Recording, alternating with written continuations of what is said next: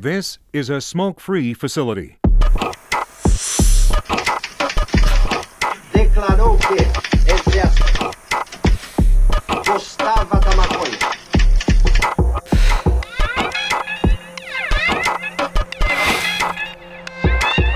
Rádio clandestino da revolução. O dever de todo revolucionário é fazer a revolução. Salve, salve galera! Estamos aqui hoje para mais um episódio da Grow Gang.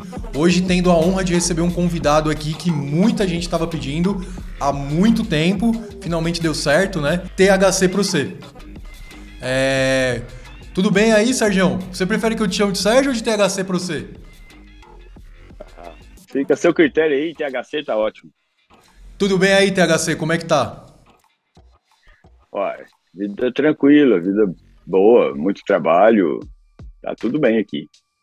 É, além do Sergião do THC tá aqui com a gente o Luqueta, como não poderia faltar. Salve, salve galera! THC, uma honra aí tá dividindo esse Ó. espaço com você, um dos precursores aí da cena canábica no Brasil, irmãozão. Satisfação total. Toda minha, mano, velho. Tamo junto, velho. Eu queria começar perguntando para você a mesma pergunta que a gente faz de início para todo mundo que vem aqui, que é hoje qual que é a sua relação com a cannabis? Bom, se for observar meu momento hoje, minha relação com a cannabis é de trabalho, de vida, de usa, usabilidade tanto recreativa como medicinal. É um convívio cotidiano. É uma... E a gente, pelo menos para mim, né, o Luqueta também, ele acabou de falar isso, a gente tem você como um dos percursores na divulgação de informação sobre cultivo de cannabis aqui no Brasil, né? E eu queria saber, queria que você contasse pra gente como que começou, como que foi a ideia de começar a passar essa informação e quais foram as suas inspirações nesse começo, já que pelo menos aqui no Brasil, né, não tinha ninguém que fazia esse trabalho. Muito bem, muito bem. Vamos lá. Ah, o que acontece é que quando você faz uso da cannabis, muitas vezes a gente acaba sendo, vamos dizer, demonizado, né? Ou colocado à, à margem da, da sociedade, um pouco excluído. E eu era um profissional, tinha uma empresa que prestava serviço de segurança em Brasília na época e tinha muito problema em comprar minha erva, sabe? E quando ia comprar, ficava preocupado se ia acontecer alguma coisa, a polícia prender ou qualquer outra coisa nesse sentido, além da preocupação de comprar maconha ruim, entendeu? Bosta de vaca, cocô de cachorro. Essas coisas que a gente passa todos os dias hoje no tráfico no Brasil. O que, que eu fiz? Né? Eu falei, rapaz, eu venho de uma família de cultivador, de meu pai dono de empresa de adubo, sempre ensinou cultivadores a cultivar arroz, feijão, tomate, é, agricultura no geral. Eu posso plantar esse negócio, essa maconha, rapaz, eu vou arrumar uma semente e vou plantar isso. E deu certo, logo em 2006, 2005 ali, eu já comecei a, a ter uma desenvoltura com essa questão de não precisar comprar mais. Em 2008 eu vi que Rapaz, você sabe que muita gente pode fazer a mesma coisa, né? Se beneficiar e não ter mais o sofrimento de comprar maconha ruim, nem de ter que ir lá na boca, ter todo o problema de frequentar ali o ambiente que é pesado, barra pesada, né? Embora a gente não pode também criminalizar eles, porque muita, minha vida inteira eu dependi deles e sempre comprei a cannabis na mão deles, né? E fiz, falei, vou fazer um canal e no momento em que pensei em fazer um canal, eu já o que, que eu quero com esse canal? Eu quero que você tenha o seu THC, né? Um THC para você. E imediatamente surgiu a, a brand, a marca THC Pro C. Já fiz a conta no YouTube em 2008 com vídeos bem simples, mas ele, ele esse trabalho começou e já espocou muita gente, 8 mil seguidores muito rápido muito comentário. Eu peguei e retirei o canal em 2009 com preocupação por causa do meu trabalho. E abri novamente em 2010. E aí daí para frente nunca mais parei. E vim fazendo plantar para não comprar como uma bandeira mesmo para as pessoas que fazem uso da cannabis. E a melhor maneira de você ajudar a pessoa a sobreviver em um ambiente, em um environment, em seu, na sua vida com uma coisa que ela depende, por exemplo, você não, você não dá o peixe, você ensina a pescar. Eu não dou a cannabis, eu não vendo a cannabis, mas eu te ensino a cultivar. Você vai cultivar sua própria cannabis e vai acabar se mantendo e se vendo livre da questão do tráfico, entendeu? Do dinheiro gasto. E assim surgiu o THC para você. Ô, THC, perfeita explicação aí, cara. Queria saber de você naquela época lá, 2008, 2007 ali, quais eram as referências que você buscava para criar o seu conteúdo? Ou eram conteúdos completamente autorais, assim, feitos por sua parte? Ah, é, até hoje, infelizmente, eu não, não tive um suporte para poder me instruir ou educar a respeito disso. Eu simplesmente peguei uma câmera e fazia os vídeos sem mostrar meu rosto e ficava conversando, dando a minha opinião sobre o assunto, né, e filmando as coisas que eu fazia. Então, não houve um apoio nessa questão, porque, primeiro, é, pelo pioneirismo, não existiam muitos canais e muita gente entrava e falava: você não tem medo de ser preso, e tal. E isso passava na cabeça da gente, é claro, sempre passa a preocupação com as consequências do que nós fazemos, não é verdade? E mais eu fui levando, minha inspiração era tentar entender as, os vídeos que eu via em inglês e fazer algo parecido, né? Mas na verdade é bem original mesmo os vídeos que tem no YouTube da época de 2016 para trás. E o, o, canal ele ainda tem no YouTube ou ele não existe mais hoje? Não, é, houve né, uma, uma degradação do canal a nível de justiça, de polícia e bafafá, vídeos que colocaram no meu canal quando eu fui preso, né, necessariamente.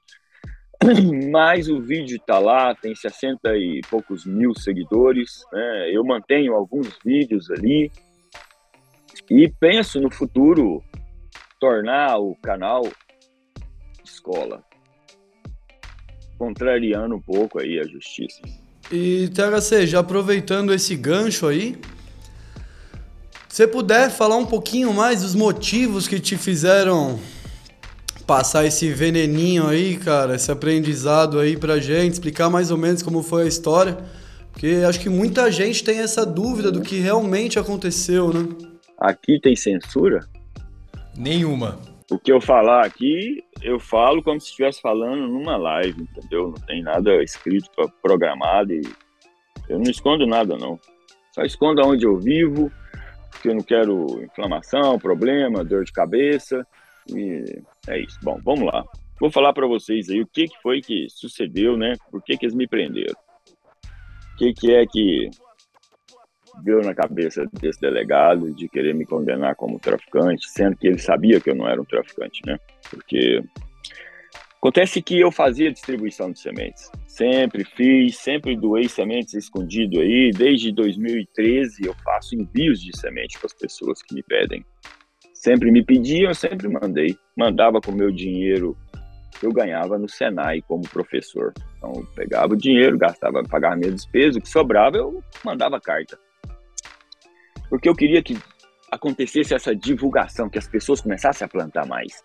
É necessário haver esse movimento, é, e, e, sempre em todo movimento, em toda coisa que a gente está tentando desbravar, os pioneiros, eles sempre levam os primeiros tiros. É o pessoal que está na frente de batalha que vai cair, é eles que vão sofrer. A gente tem que ter essa noção. Isso é o desbravamento, isso é o pioneirismo em cima de certas situações na vida. E eu abracei essa ideia de pioneirismo, de ensinar as pessoas a plantar cannabis. E comecei a distribuir sementes, comecei a distribuir sementes que eu plantava. Eu mesmo plantava, era regular. A pessoa às vezes nascia macho, era difícil de conseguir a, a, o sucesso na primeira quando vinha macho, quando tinha o cruzamento ali no, no garden dele, no jardim daquele usuário que eu estava ensinando, daquele seguidor. O que, que eu fiz? Depois de uns três anos fazendo esse, esse, mandando sementes regulares que eu mesmo cultivava, eu peguei e fiz uma, uma reunião com o pessoal. Falei: olha, vamos fundar uma cooperativa. Vocês me ajudam a levantar o dinheiro da passagem para comprar as sementes. Eu vou na Inglaterra, Vou pegar o avião, vou lá buscar sementes e trazer. Por quê? Eu comprei e minhas sementes foram presas. Comprei mil sementes e perdi as mil sementes. Foi uma promoção de dois mil dólares, mas foi muito dinheiro para mim na época. Aí eu falei, então agora eu tenho que ir lá, né? Eu peguei o avião, fui na Inglaterra, fiquei 20 dias na Inglaterra, conheci o Seedsman, o dono do Seedsman, Tom, o nome dele é Tom, novo, um rapaz novo, e ele me vendeu as 4 mil sementes. Peguei o avião de volta com as sementes, pus na minha, na, na minha mala mesmo, cheguei nas meias sujas lá, os pacotinhos, 100 pacotinhos, é, 500 numa meia, 200 noutra, 400 noutra, só nas chulezentas lá. E pus na mala. Mandei a mala, pus a mala na minha mão mesmo. Eu levei uma mala pequena, não tinha mala de despacho. Passava naquele raio laser lá e passei uma agonia, porque no aeroporto vindo embora, o cara da esteira falou: De quem que é essa mala que tem um chocolate aqui? O Toblerone. Eu falei: Ai meu Deus, cansei, né? É minha. Ele falou: Toblerone, eu vou ficar com ele. Eu falei: Não, não, não. My Toblerone, please. Let it from my sons. Eu falei: Deixa meu Toblerone aí, é para meus filhos e senti um alívio doido. Cheguei no Brasil, descarreguei e comecei a mandar sementes. Primeiro para o pessoal que arrumou o dinheiro, todos eles receberam White Window ou Cheese, que foram as sementes feminizadas que eu ganhei, comprei do. Só que, depois que essas 4 mil sementes foram enviadas, isso foi um período de três meses, um dos meus seguidores, infelizmente, ele não conseguia germinar as sementes numa troca de e-mails, essa pessoa foi muito rude. E eu peguei e falei: olha, rapaz, uma criança, um menino, menino de 15 anos hoje aí, consegue fazer qualquer semente germinar e você não está conseguindo fazer a semente germinar, é porque está com o procedimento errado. Mandei a semente novamente para ele, ele não conseguiu germinar e eu bloqueei esse rapaz, esse homem. É um senhor.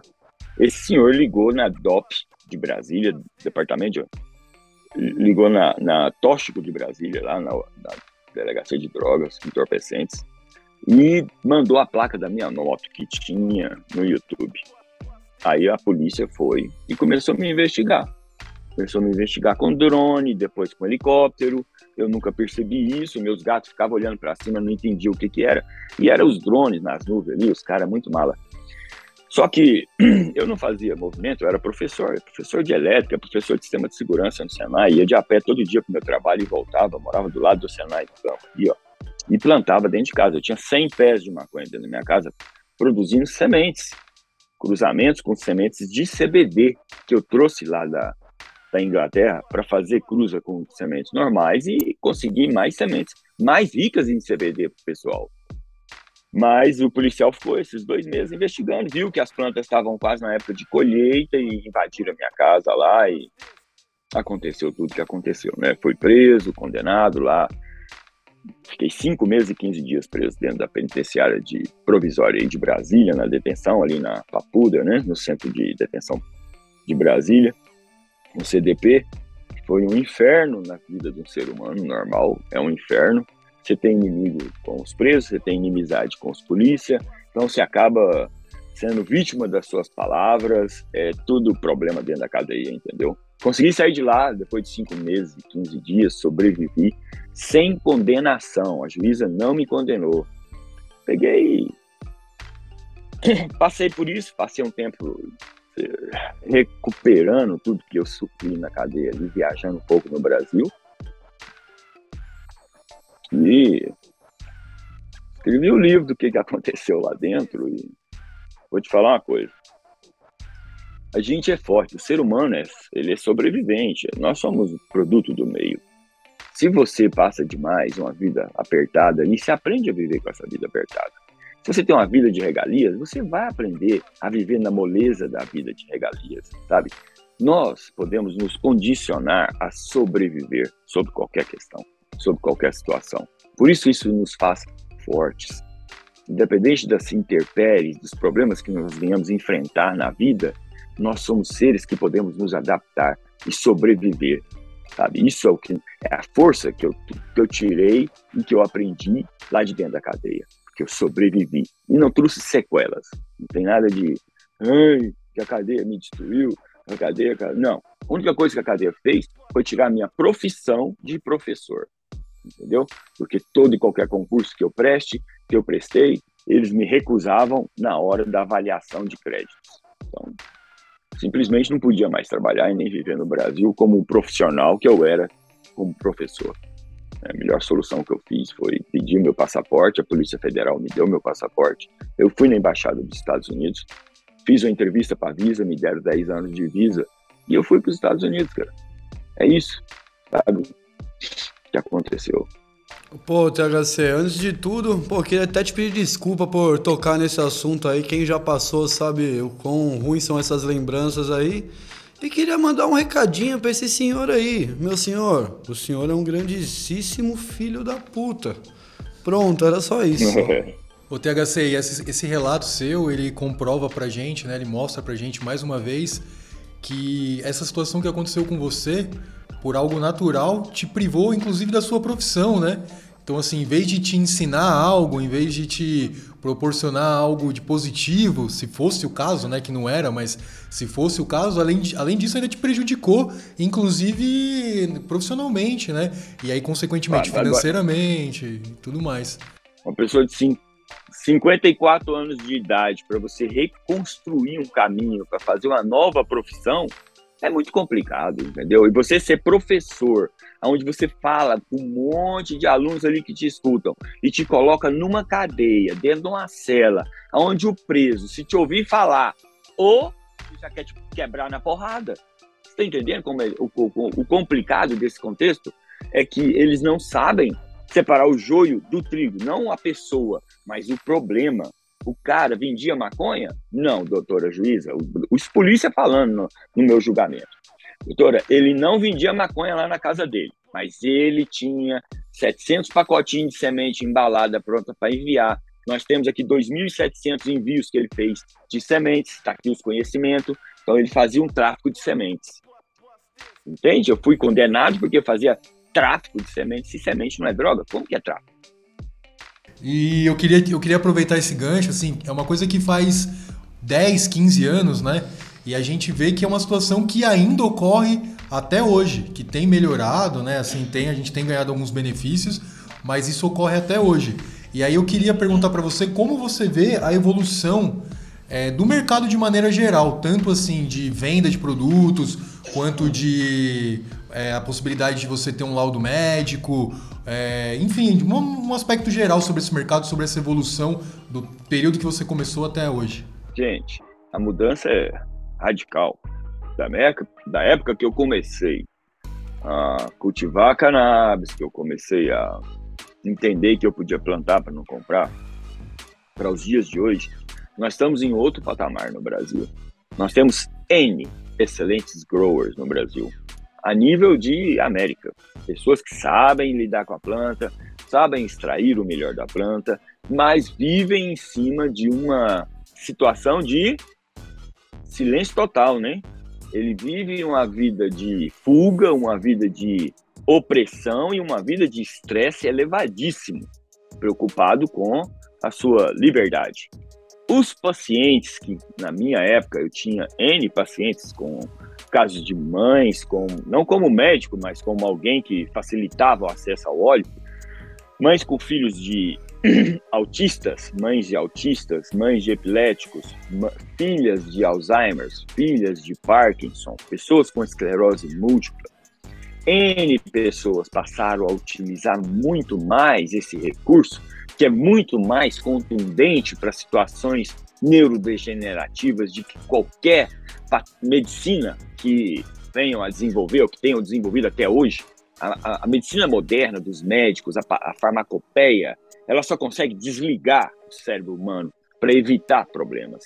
A cannabis atua diretamente o brasileiro, teimosamente, em relação à questão da lei, persiste, luta, vai preso. Associações brigam, brigam e tentam fazer o óleo e fazem o óleo, atendem pacientes, médicos enfrentam os seus CRMs e os seus CRFs da vida, sabe?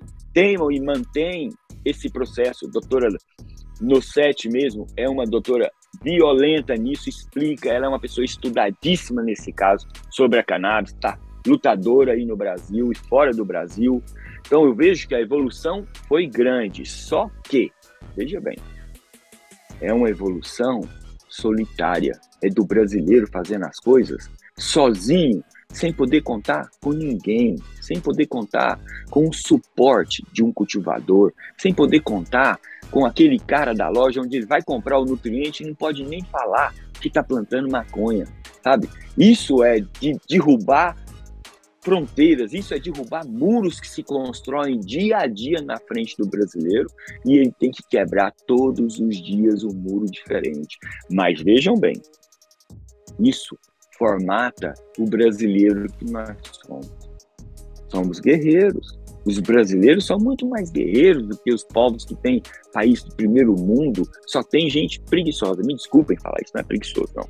Pessoas que preferem trabalhar menos, entendem? Pessoas que gostam de um trabalho mais burocrático, onde se mexe menos. O brasileiro vem para cá, o brasileiro vai para lá, ele desenrola. Por quê? Porque no nosso país nós temos essa opressão para todos os lados.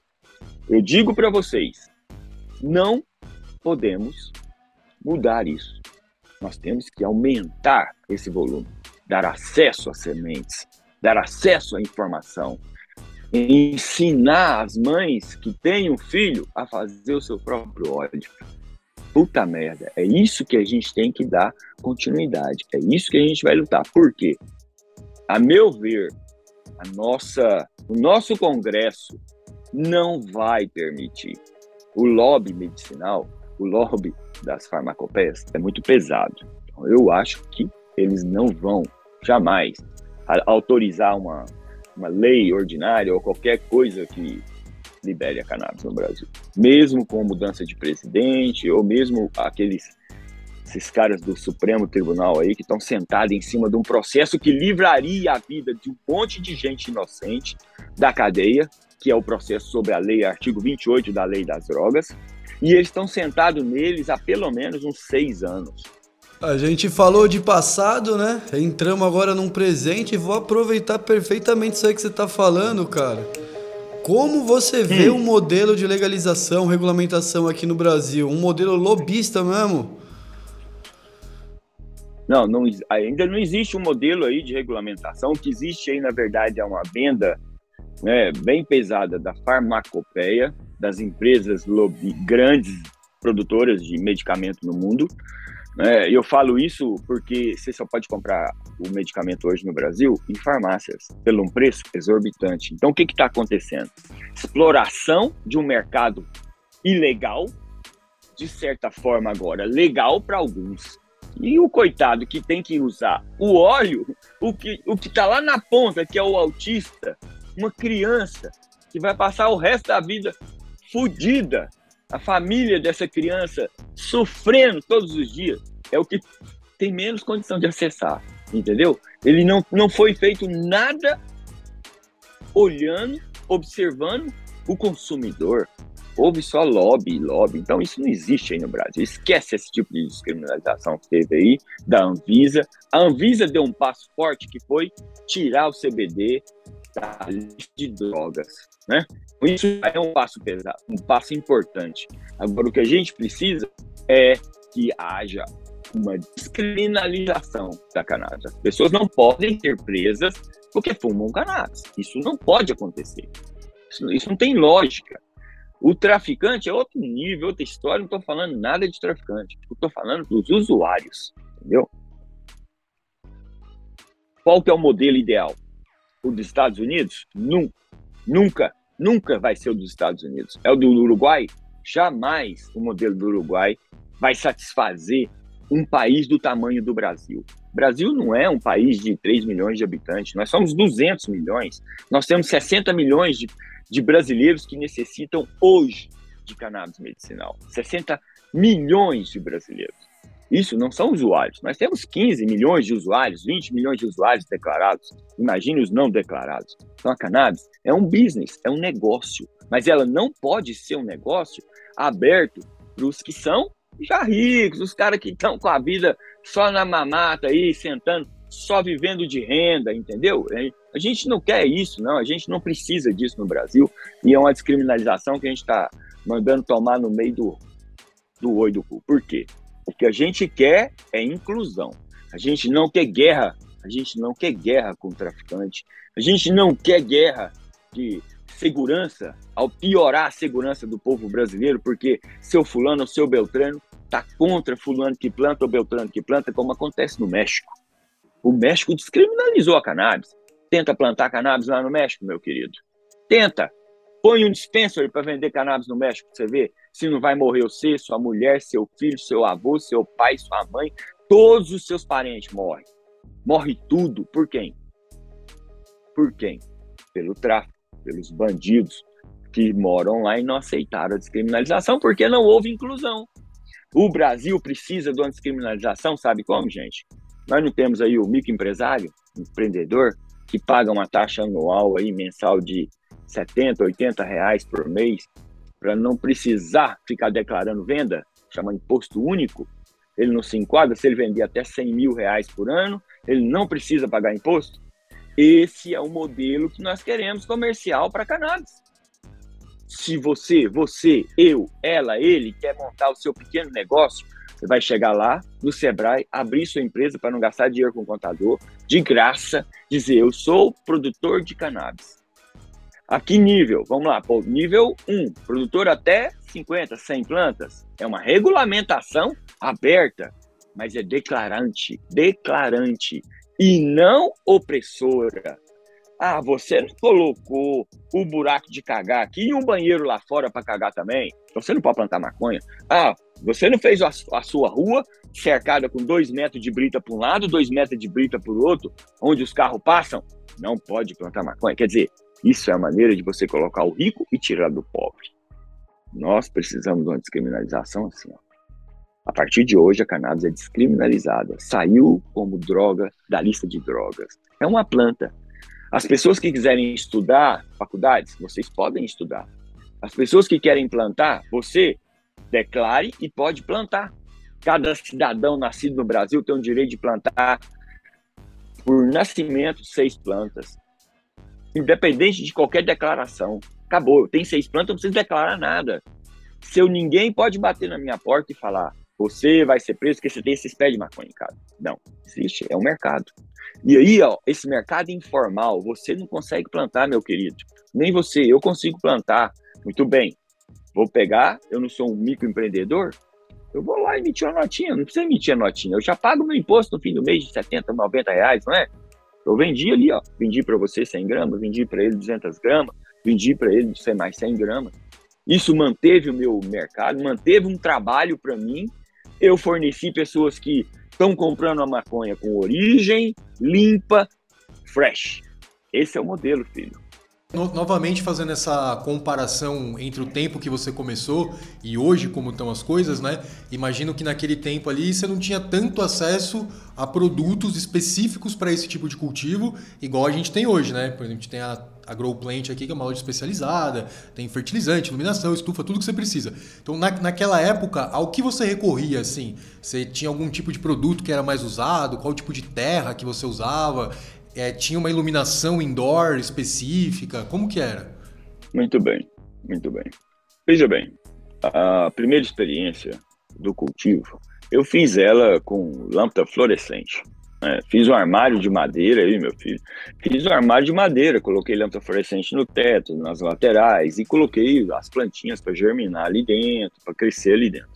Eu não tinha noção de espectro de luz, Kelvin, hum, quantos lumens, coisas desse tipo, fecho amarelo, fecho branco, vermelho, azul, nada técnico. Eu fazia por uma porque eu via na internet e não entendia bem porque a maioria das vezes que eu via via em inglês. Mas eu sabia sobre cultivo, meu pai era dono da casa do adubo, foi 30 anos dono dessa big empresa dentro do estado de Goiás, né?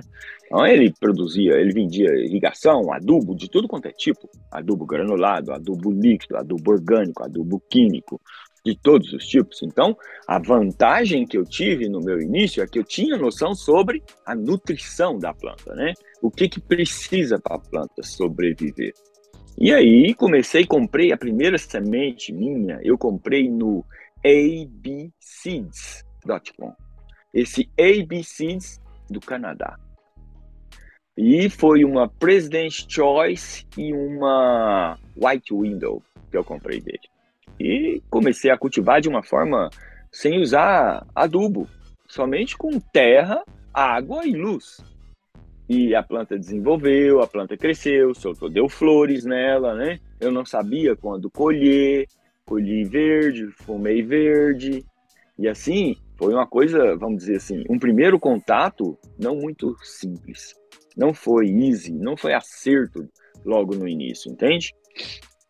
E a partir desse primeiro contato, eu já comecei a observar mais e quando eu me mudei, saí da chácara lá no fundo do Gama e vim para a cidade, para Brasília e, e me mudei para o Vicente Pires, ali eu morando em uma casa, eu vi a oportunidade. Falei, ah, aqui agora com esses muros altos e portão, eu vou plantar. Mas eu comecei a plantar indoor.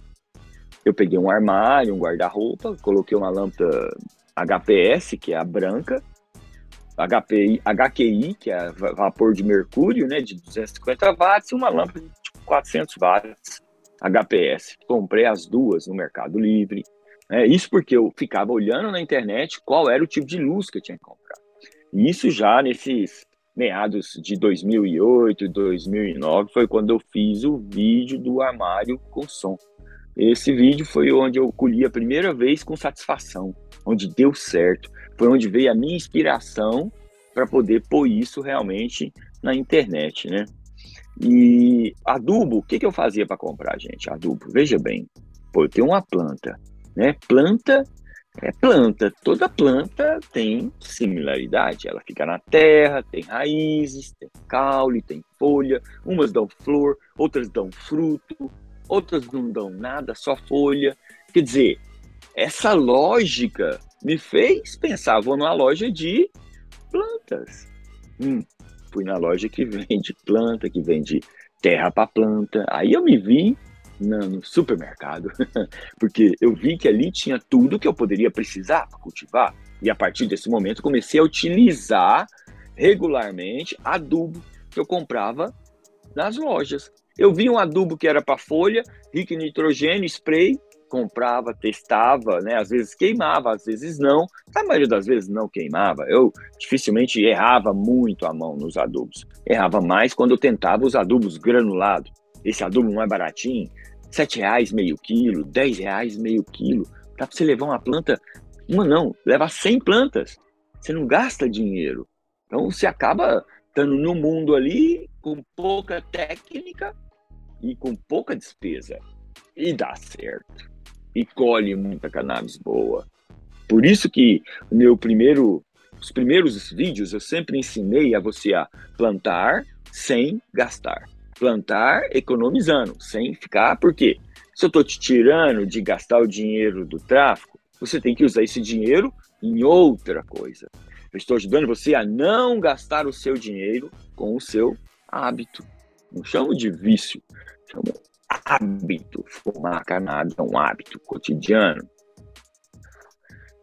A partir desse momento que eu comecei a entender os adubos que tinham nas lojas, foi muito mais fácil, gente. A hora que você entende que a planta precisa de nitrogênio na vega, você vai lá, tem que tanto de nitrogênio lá, o que para vender. Você olha aqui, ó, N, N, N, N, você vê o número do N maior, o N é, é 10, 1, 2, 10, 2, 2, quer dizer, nitrogênio, pouquinho fósforo, pouquinho potássio. O NPK é o mais importante. E aí eu fui desenvolvendo isso. Falei, vou aprender como dar na boquinha delas a quantidade certa de comida, cada uma. E depois fui tentando aprender o quê? O que, que é que eu faço de especial para poder essa planta me dar mais do que eu estou conseguindo dela. E assim vai os aprendizados que nunca param, né? Nunca para. Você nunca vai parar de aprender sobre cultivo. Isso aí é verdade, cara. Esses dias, inclusive, estava olhando sua página e vi uns bubble hash bem bonito, hein, cara? Coisa linda.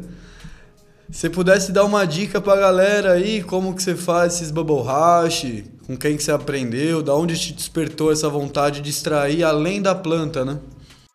Veja bem, o bubble hash inicialmente, a, a, o meu prazer com ele foi fumando, né? Fumando hashish, como tabaco, com maconha aí no Brasil, que eu aprendi. E quando cheguei na América e vi a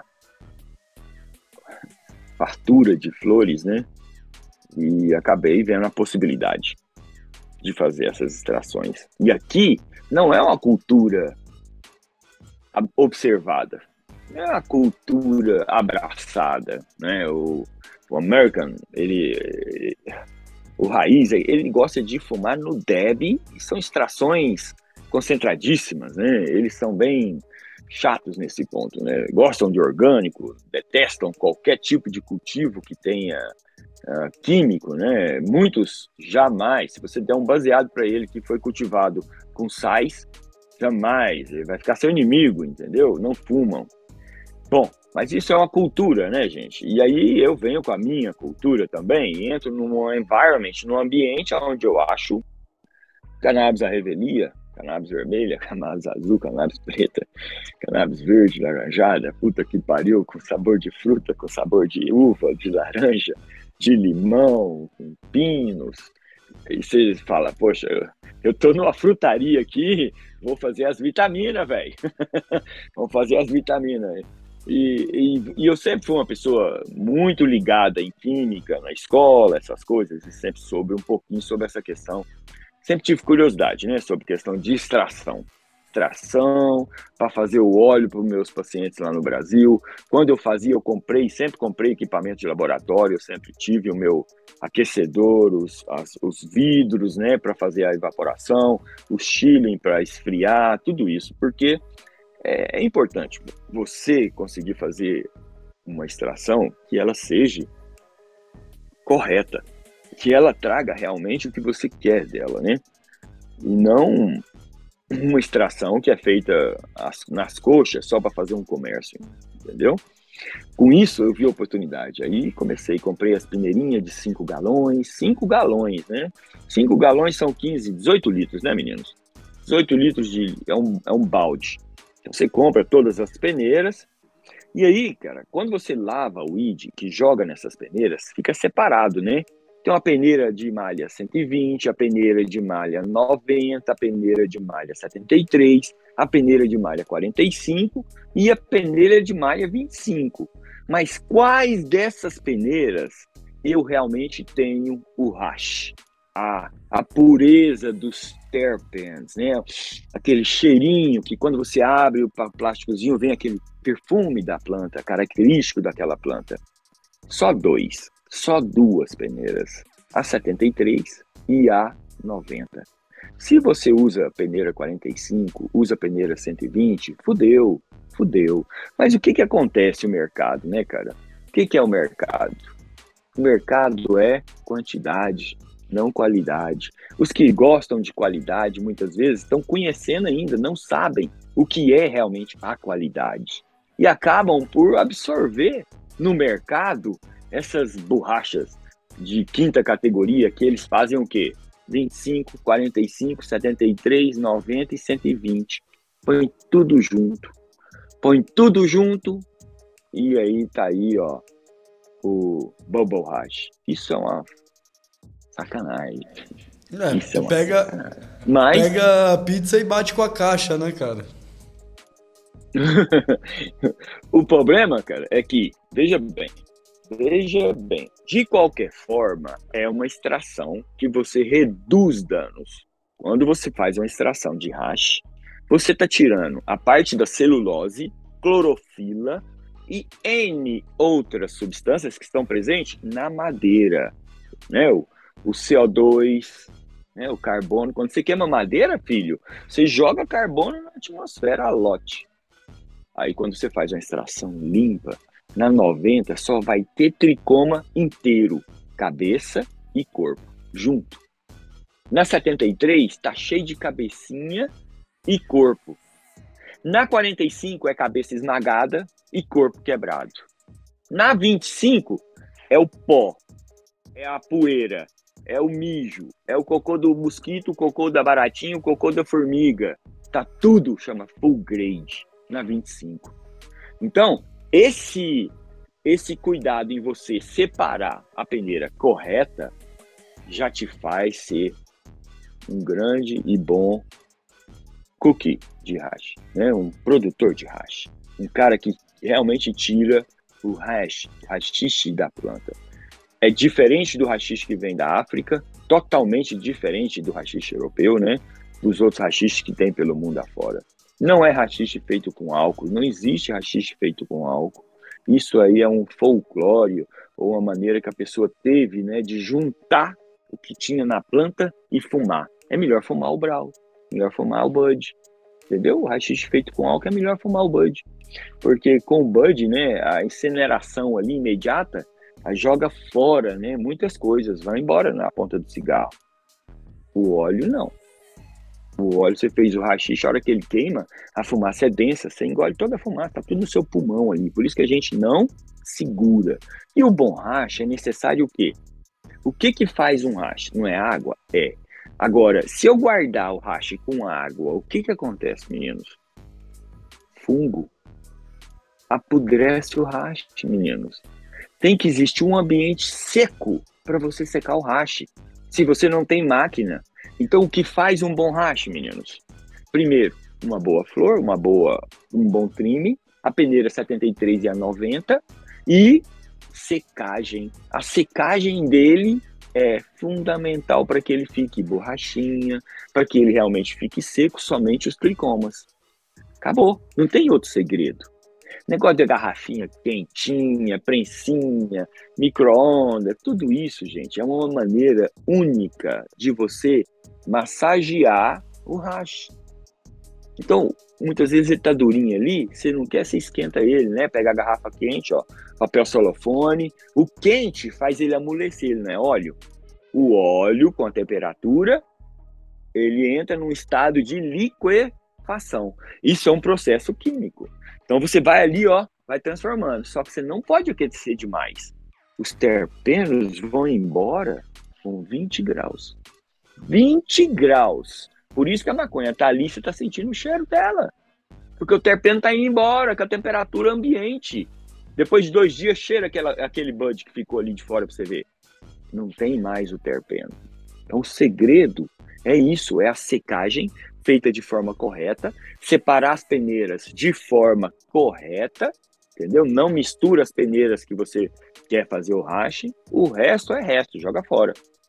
Porque se você não jogar fora, alguém vai fumar o grade, entendeu? Com certeza, cara. É, que cê, qual a temperatura da sala que você gosta de deixar para fazer a secagem desses bubble hash? Abaixo de 20 mesmo? Sim, 15 graus, 10 graus, entendeu? 50% Você tem que ter um ar-condicionado, filho. Não, pode ter uma umidade bem mais relativa, em torno de 30, menos 50, entendeu? O hash não precisa, você está secando ele, né? Se você não tiver uma dry machine, o que, que você vai fazer? Você vai secar numa caixa de papelão, meu querido. Entendeu? Qual é a caixa de papelão que tem melhor formato para secar um hash? A de pizza.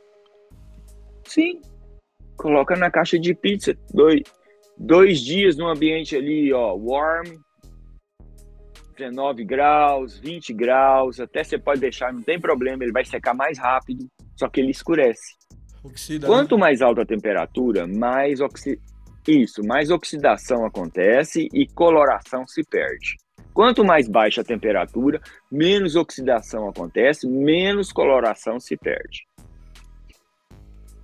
E Rosinho, você gosta ou é do Ice Hash mesmo?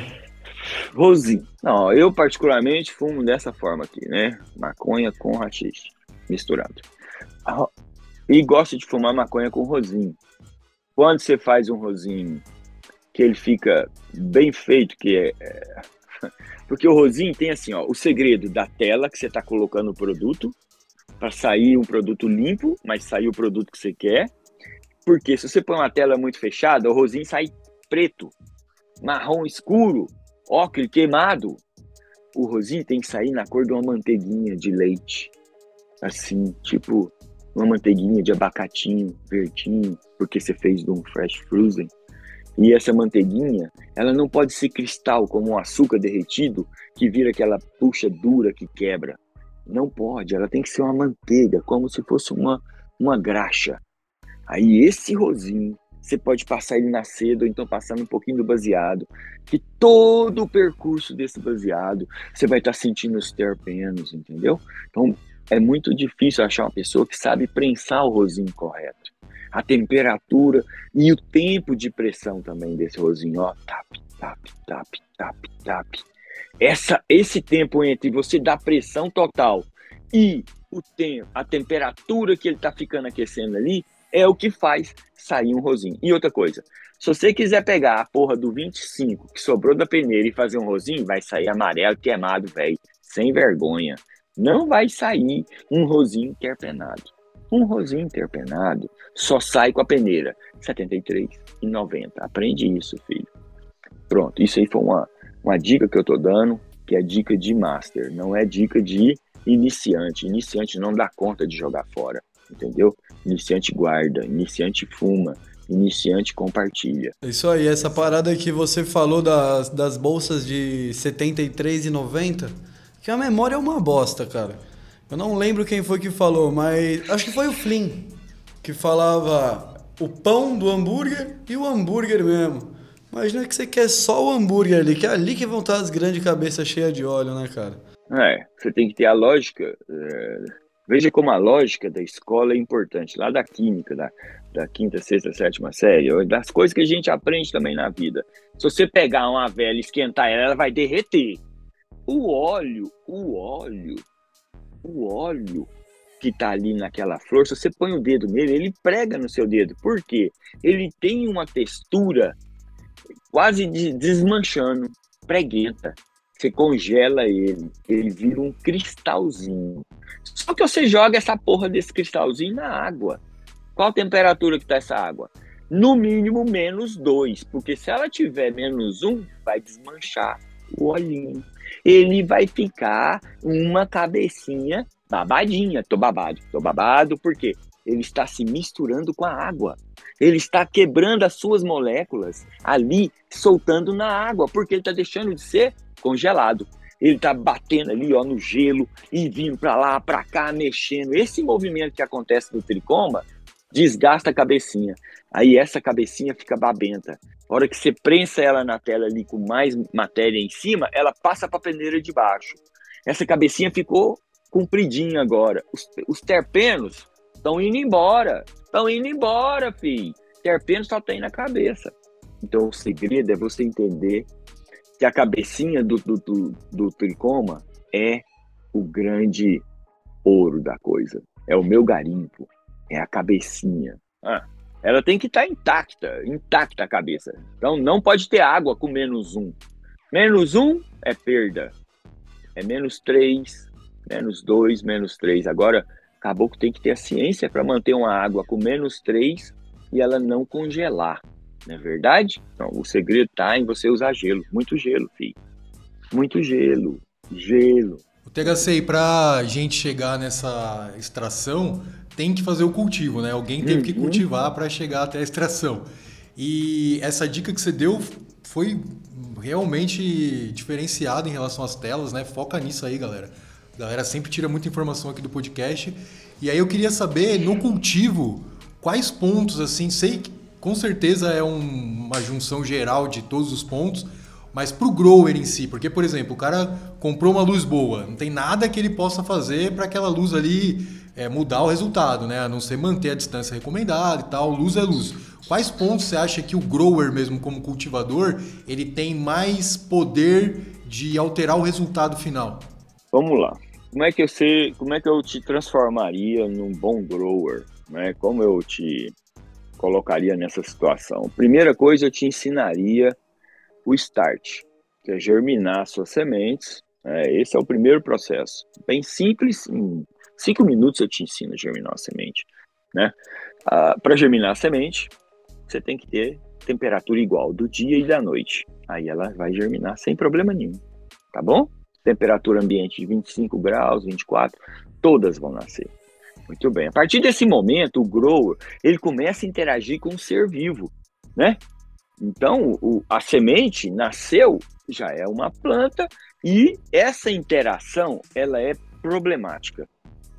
A ansiedade de um cultivador faz com que a planta morra ou que ela não consiga produzir bem. Agora, se o grower for calmo e observador e observar se a planta está crescendo, ela está crescendo no ritmo padrão, ó, você está vendo ela desenvolver dia a dia. Isso é um sinal que está fazendo tudo certo. Só na observação sem tocar, sem nada. Você fez a terra certa, você germinou sua semente, colocou ela no vaso, né? Fez o transplante e colocou a lâmpada. Que lâmpada? Não importa nesse momento. Eu vou dizer uma coisa para vocês. Não importa se a lâmpada é de 100, 200, 400, 50 watts. A planta vai crescer. A planta vai crescer porque a vegetação ela não exige muita luz. A vegetação exige que ela tenha luz ela tem que ter luz.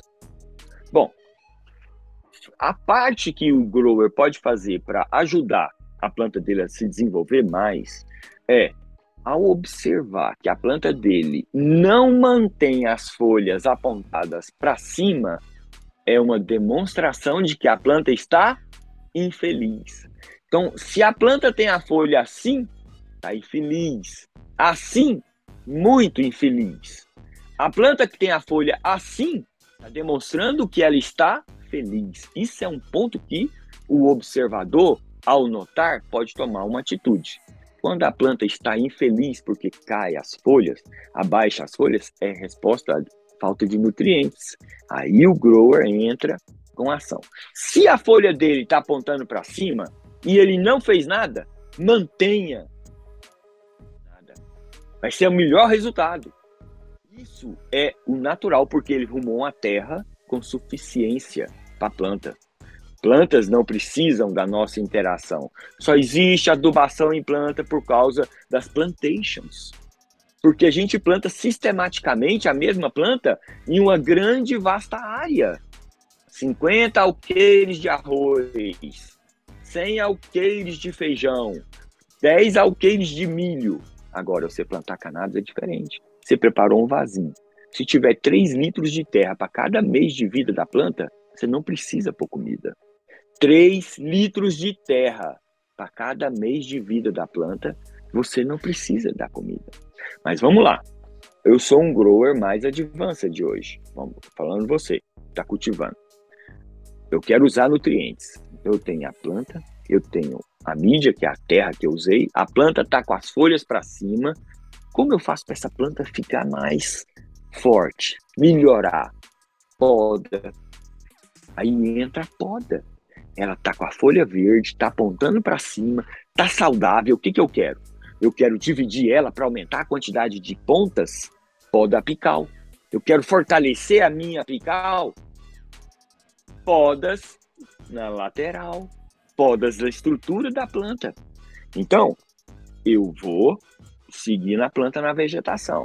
Desenvolveu. A planta chegou em 60 centímetros, meninos. Meninos, deu 15 anos, pode engravidar. Já na minha mãe, eu nasci com minha mãe tinha. Minha mãe tinha 16. minha, tia, tudo nasceu filho com 15 anos. Isso é uma coisa normal. Se a sua plantinha tiver 60 centímetros de altura, 2 fits de altura, meu amigo, põe para florir. Porque tá no indoor. No indoor a gente não deixa a planta crescer demais. Bom, então vamos lá. Sua planta chegou nos 60 centímetros. Você está com a mesma lâmpada. Vamos, vamos supor que você é uma pessoa com.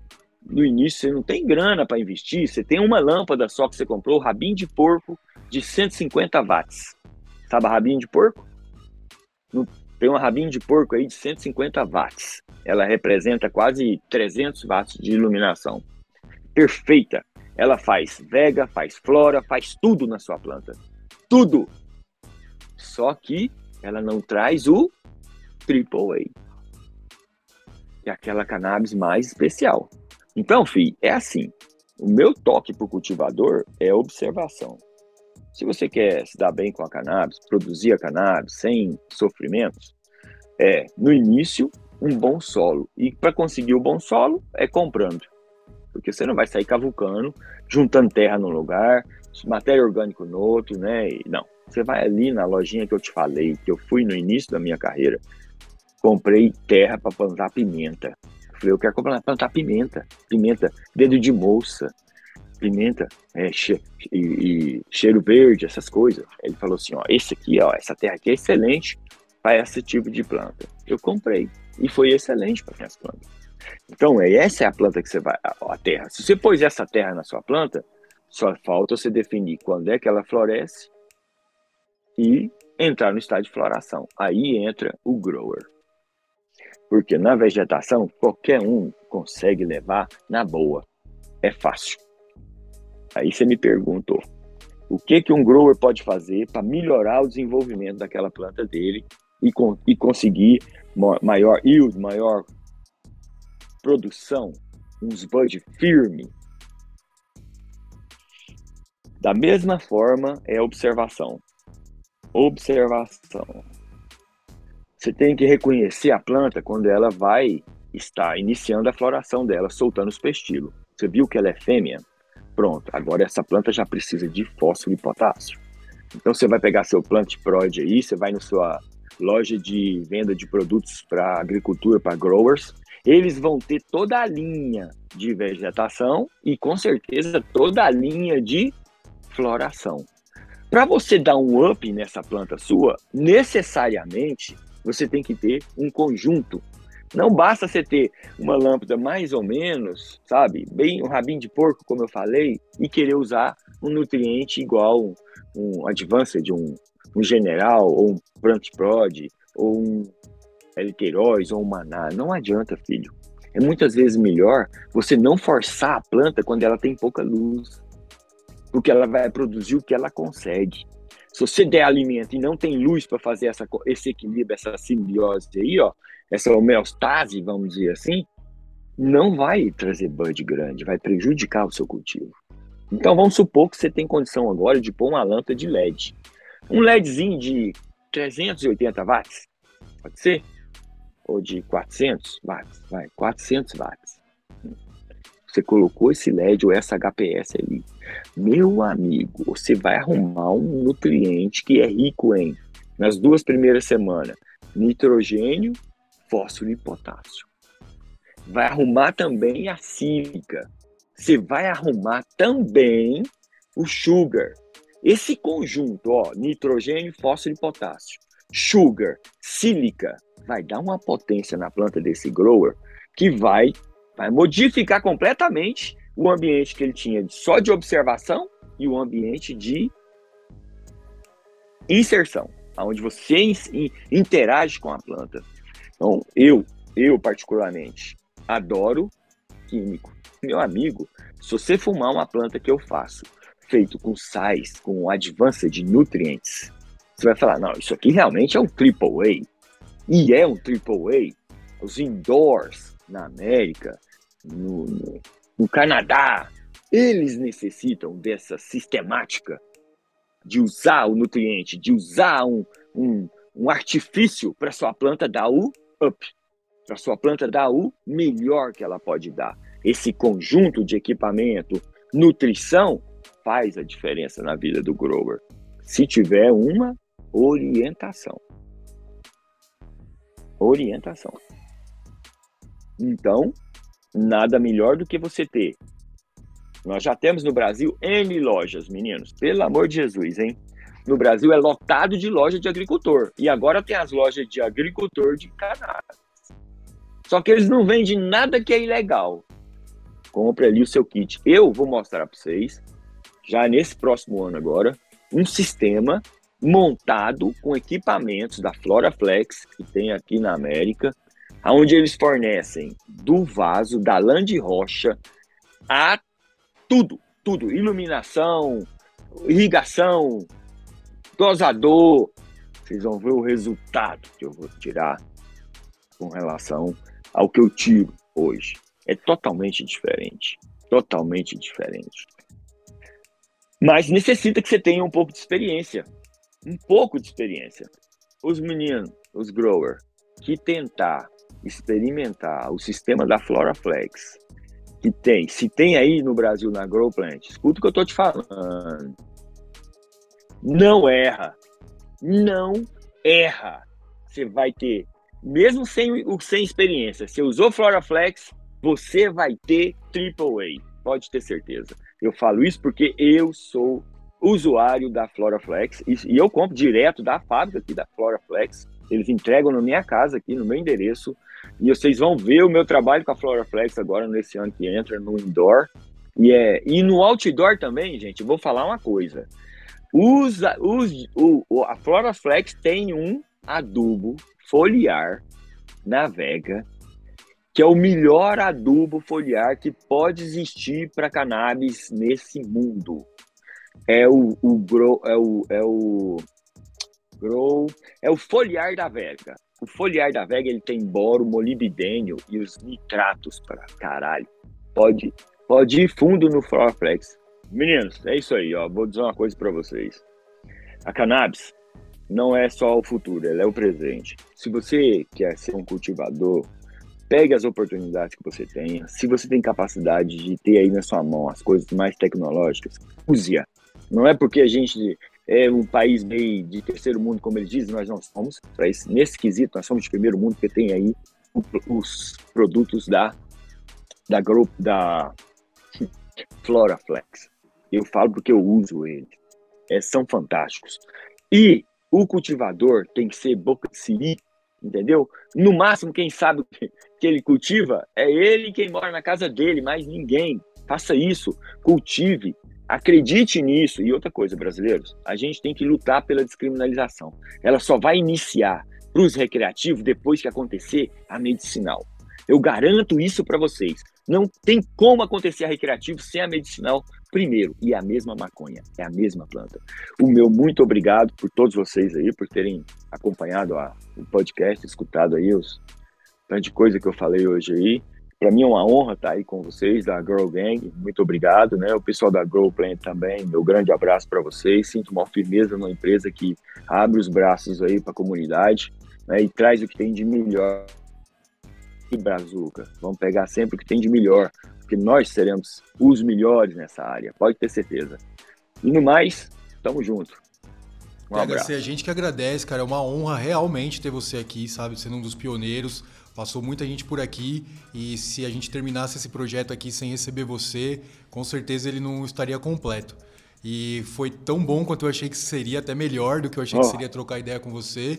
E a gente espera um dia poder receber você aqui presencialmente. Ou quem sabe a gente ir aí, né? Oh. Acho que é mais difícil. Mas aí, quando você estiver aqui por São tá Paulo ou pelo Brasil, cara, vai ser uma honra te receber aqui. E eu queria agradecer todo mundo aí que tá ouvindo também e deixar o Luqueta terminar aí, dar o adeus final. O adeus final, acho que alguém vai me matar, mas pô. Ô Sérgio, obrigado demais, cara, toda essa aula aí. E que nem o Gus falou, é um prazer aí estar tá dividindo esse espaço com você, cara. Antes de tudo, saiba que somos seus fãs, cara. Tamo junto, valeu por junto. tudo, cara. Valeu, Sérgio. Pode valeu. crer. Esse podcast foi produzido pela Grow Gang. A direção é de Daniel, a montagem é de Fabão, participação do Luqueta e eu sou o Gus e fiz a apresentação desse episódio. Firmeza, galera, até a próxima.